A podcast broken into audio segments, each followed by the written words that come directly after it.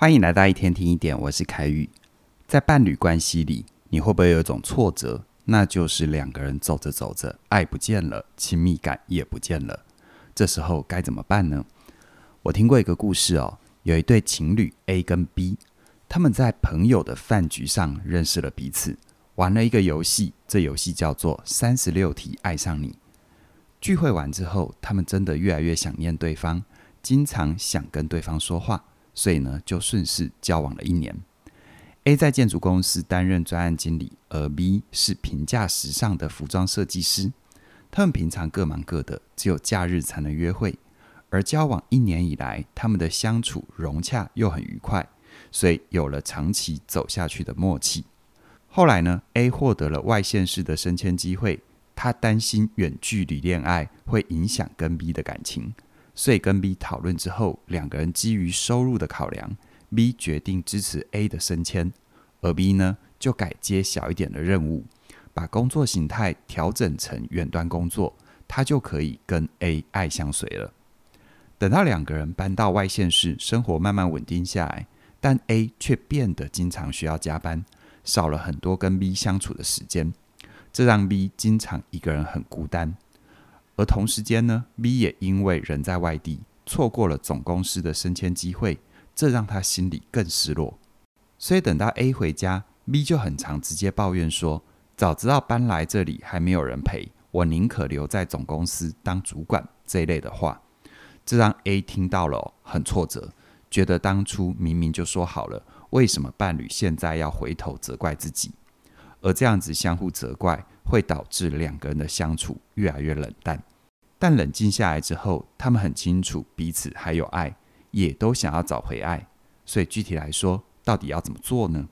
这时候，他们想到彼此感情的开始是因为三十六题爱上你，所以决定再试一次，看看能否帮助他们再爱一次。进一步来看，三十六题爱上你，这到底是什么呢？事实上，这是由美国的心理学家发展出来的社会心理学实验。他设计了三十六个问题，提供人们在社交聊天的时候来使用。简单来说，这个实验要求单身的陌生人两两一组，运用这三十六个问题展开交流和对话，最后专注地看着彼此四分钟。实验的结果发现，有一定程度的几率会让人产生好感。如果后续还有联络，最后在一起的可能性非常的高。而关于这三十六个问题，网络上都找得到，有兴趣的朋友可以找来看看。听到这里，你是不是很想知道这三十六个题目到底神奇在哪里，可以让人彼此喜欢呢？一句话讲完，其实很简单，这三十六个题目都是对一个人生命现场的好奇。我举三个有代表性的问题来让你体会一下哦。比如说，你可以问对方。如果你能够改变成长里面的一件事情，你想改变什么？这让你知道对方的生命关键是什么。再来，你目前最好的朋友是谁？为什么是他？这能够让你了解在对方生命里最重要的人。而到了谈话的后段，再创造以“我们”作为开头的句子，譬如说：“我们今天聊得很开心。我们刚才聊天的时候，感觉时间过得很快。”更细致来看。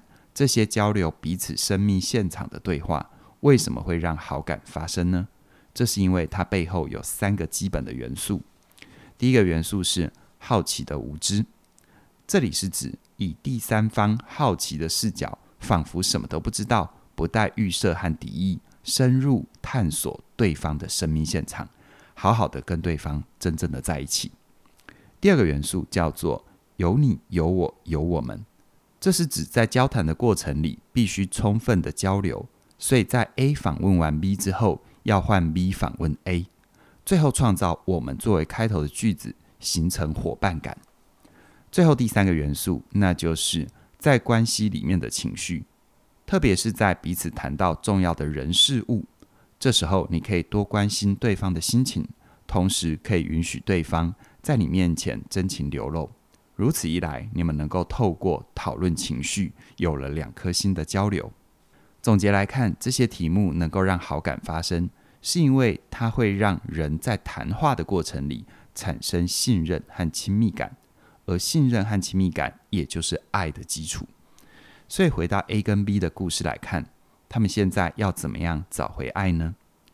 他们打开心访问彼此。A 问 B：“ 如果现在你就能够改变一件事，你想要改变什么？”A 问完，B 马上就掉眼泪说：“我想要留在台北，有升迁的机会。”而 A 也马上回应：“如果可以重来，我会鼓励你留在台北。”话才说出口，A 也掉下了眼泪。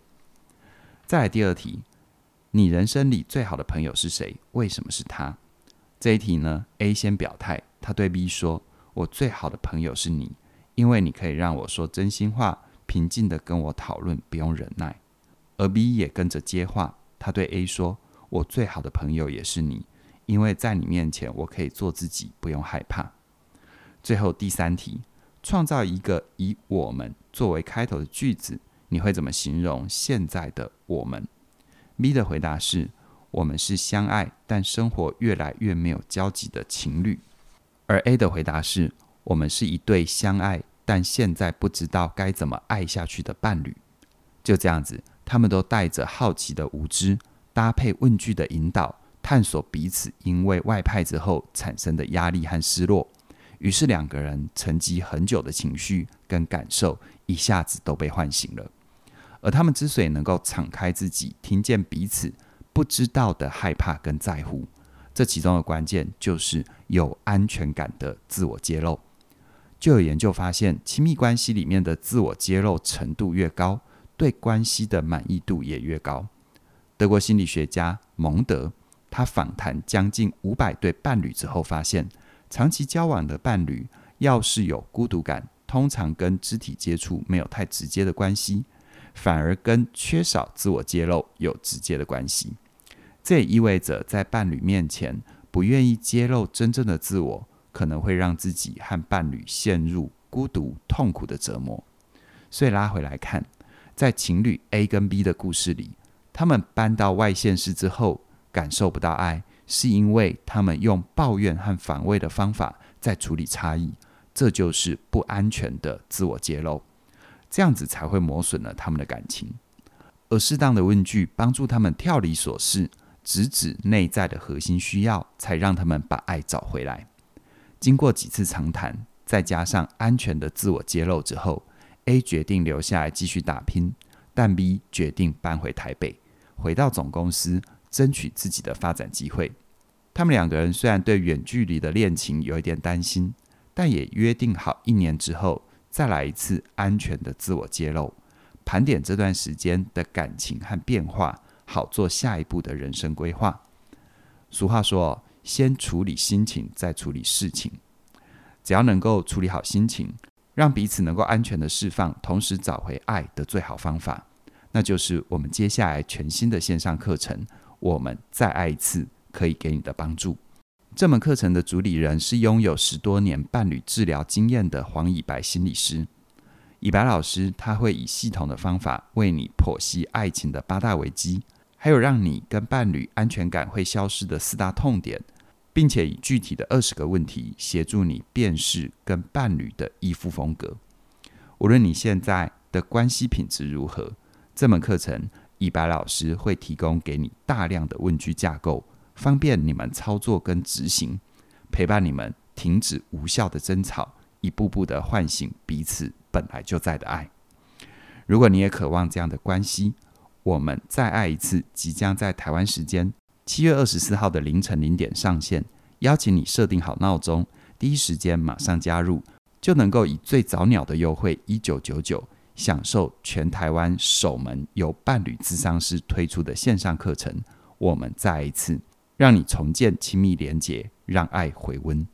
现在就可以到我们的网站，你可以先收听免费的第一讲内容。很期待能够跟你一起学习，一起前进，一起找回关系里面的感动。